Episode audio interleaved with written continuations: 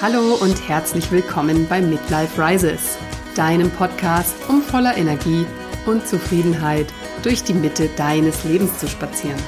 Denn jetzt ist die Zeit, dein bestes Selbst zu leben.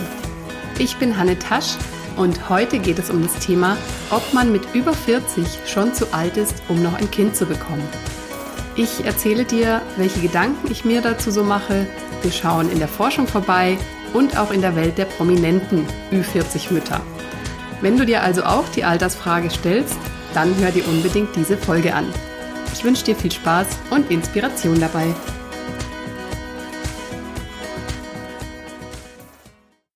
Jetzt bin ich also inzwischen schon fast 40, immer noch solo und immer noch keine Mutter.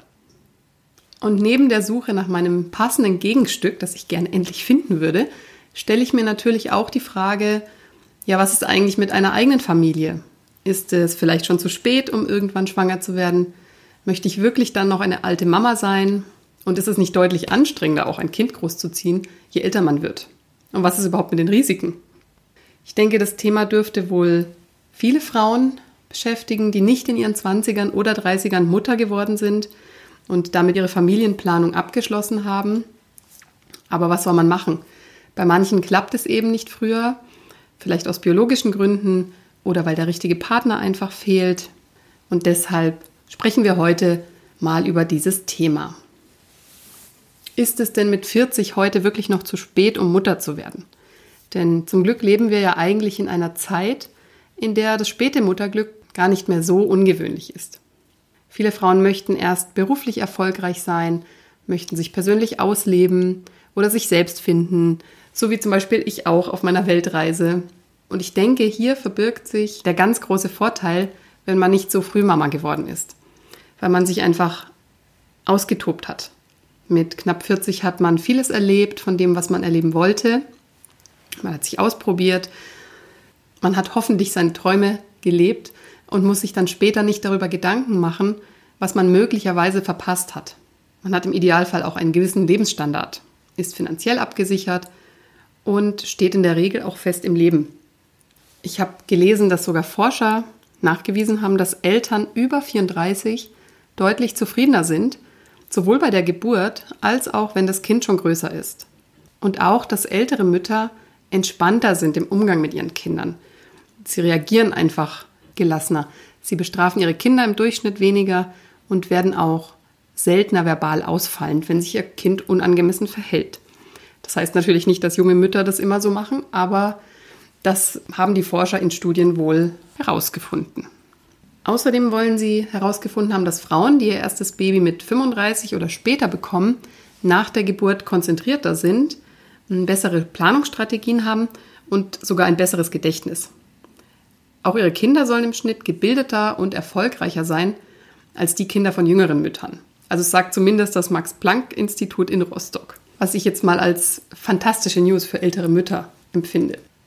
Ein Trend für spätere Schwangerschaften lässt sich auf jeden Fall nicht leugnen, da laut dem Statistischen Bundesamt hervorgeht, dass vor 50 Jahren die Erstgeburt noch bei 24 Jahren lag. Heute ist es im Schnitt bei 30 Jahren. Und das Mutterwerden hat sich bei Frauen ab 40 Jahren seit den 90ern vervierfacht. Das heißt, heute bekommen viermal mehr Mütter erst später, nachdem sie 40 Jahre alt sind, ihr erstes Kind. Und was die Risiken angeht, spielt das biologische Alter natürlich mit rein. Es ist ein Faktor, aber lange nicht der einzige und entscheidende. Wissenschaftlich gesehen hat eine gesunde sportliche 40-Jährige zum Beispiel ein geringeres Risiko, dass es zu Komplikationen kommt während der Schwangerschaft als eine 25-Jährige, die aber dafür raucht, viel Alkohol trinkt und wenig Schlaf bekommt. Es hat also sehr viel auch mit der Lebensweise der Mutter zu tun und nicht allein mit dem Alter. Ja, soviel zu diesen Facts und jetzt vielleicht zu meiner eigenen Geschichte. Was soll ich sagen? Ich bin selbst das Kind einer älteren Mama.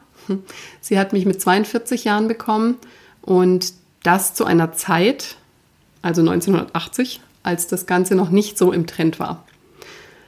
Und letztens hat sie mir mal erzählt, ähm, dass ich sie mit acht Jahren gefragt habe, das war, als sie mich gerade zur Schule gebracht hat, warum alle anderen Kinder so junge Mütter haben und warum sie so alt ist. Ihr könnt euch vorstellen, dass ihr das natürlich schon einen Stich versetzt hat. Ganz klar, das möchte keine Mama hören. Und es tut mir auch wahnsinnig leid heute. Aber was soll man machen? Kinder, Münder sind halt einfach zu ehrlich. Jedenfalls hat sie dann gemeint, dass ich ein absolutes Wunschkind gewesen bin, dass sie sogar in der Kirche zu Gott gebetet hat, dass sie und mein Vater mich bekommen. Und du kennst meine Mama jetzt nicht, aber ich kann dir sagen, sie ist wirklich keine Kirchgängerin, sondern eine absolute Atheistin, die mit Beten nichts am Hut hat. Aber da kannst du sehen, wie sehr sie sich gewünscht haben, dass ich komme. Mein Vater ist, ähm, by the way, auch zwölf Jahre jünger als meine Mama und ich bin sein erstes und einziges Kind. Vor mir hatte meine Mama leider zwei Fehlgeburten und ich habe auch zwei Halbgeschwister, die sind 15 und 20 Jahre älter als ich und wir sind leider nicht gemeinsam aufgewachsen. Das war jetzt alles nicht ideal, aber ich weiß, ich bin ein geliebtes Kind gewesen und deshalb denke ich, dass die wichtigste Frage, die man sich stellen sollte, bevor man Mutter wird, ist, werde ich mein Kind, so wie es sein wird, über alles lieben und ihm alles geben, was ich kann? Und wenn die Antwort darauf ja ist, dann sind meiner Meinung nach alle anderen Fragen zweitrangig. Den Rest kriegt man irgendwie hin.